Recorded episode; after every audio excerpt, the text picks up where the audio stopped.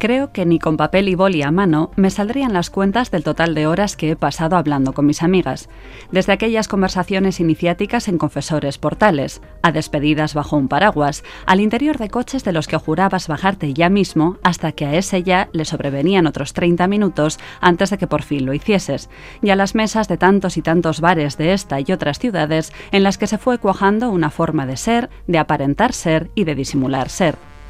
Cuando algo noticiable nos sucede, el guion de personaje protagonista cae en nuestras manos, sumiéndonos en un análisis automático de a quién querer contarlo, a quién poder confiarlo, cómo, cuándo y dónde hacerlo. Pero sobre todo, la mayor de las incógnitas a resolver es qué porción desvelaremos y cuál ocultaremos, porque la verdad, a granel, raras veces ni a nosotros nos la revelamos.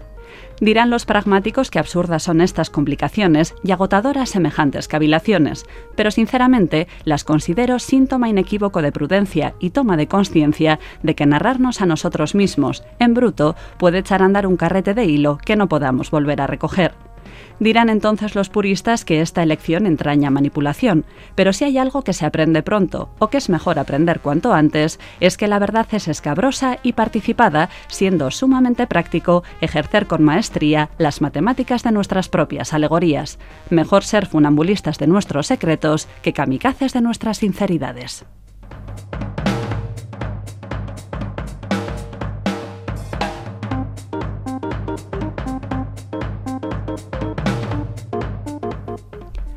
No es que Laura no quiera, aunque tampoco es que pueda. Incluso aunque pudiera, tampoco es que se atreviera. Alguna señal se ha creído percibir, pero tampoco es que conozca mucho a Alex, su nuevo vecino con el que lleva meses coincidiendo en el parque cuando sacan a los perros. Y sí, es cierto que Raúl y ella ya no están enamorados, pero ¿no sería más descabellado dar una oportunidad a una historia prometedora que taparse los ojos y encerrar al amor desgastado en el cuarto de la lavadora?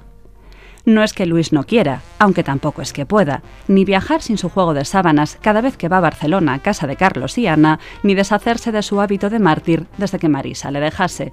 Él dice que necesita tiempo para pensar y prepararse psicológicamente para una vida sin ella. Sus amigos, que necesitan una camisa nueva, una copa y salir de fiesta para despertarse en una cama en la que ni conozca las sábanas ni a quien se acuesta a su lado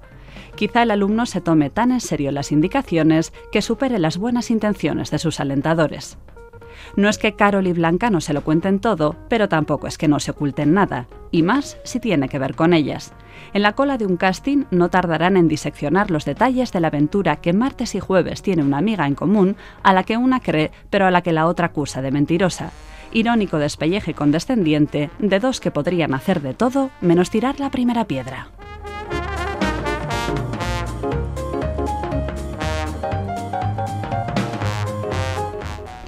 No es que Bárbara no quisiera, pero tampoco es que después no se arrepintiera. El morbo de enrollarse con Andrés, su profesor hacía dos años, no fue suficiente para darse cuenta de que era un romántico trasnochado y demasiado mayor, así que se sentará a la mesa con la firme intención de dejarle. Firmen también era la de Andrés de pedirle que se mudase con él, pero escuchar una conversación de Bárbara en el baño le permitirá adelantarse y fingir un papelón para mantener su dignidad a flote.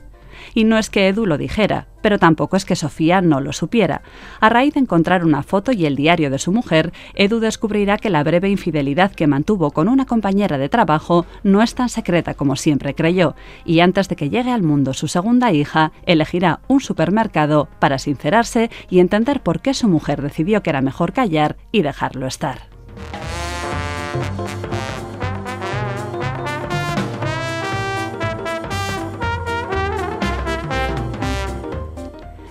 La elección actoral del director barcelonés Cesc Gai es siempre inteligente, porque es difícil resistirse a carteles como el de Historias para no contar, con José Coronado, Maribel Verdú, Antonio de la Torre, María León, King Gutiérrez, Alessandra Jiménez, Javier Rey, Ana Castillo, Chino Darín, Nora Navas, Alex Brendemul, Verónica Echegui, Bryce F., Alejandra Onieva e incluso se permite el lujo de dos minutos de conversación entre Javier Cámara y Coronado, que son de lo mejor de toda la cinta, que entretiene sin removernos y cuyos puntos fuertes están en la primera y última de sus historias, con las que reírnos de nosotros mismos y nuestra capacidad inagotable de ser ridículos, aunque tiernos, e incoherentes, aunque humanos. Como ya hiciera con la divertidísima Sentimental en 2020, somos nosotros mismos, hombres y mujeres de la sociedad contemporánea, su mayor fuente de inspiración, y el enredo y nuestras confusiones y callejones emocionales su hilo conductor. En esta ocasión ha sido la estructura episódica su elección para que nos reconozcamos en esas veces que estuvimos a punto de hacer o de decir algo y cambiar el rumbo de la inercia y la rutina, pero al final no lo hicimos, o quizás sí, pero con omisión por alevosía, porque bien sabemos que siempre habrá cosas que es mejor no contar. Qué manía está la nuestra, la de complicarnos la vida y volver a tropezar.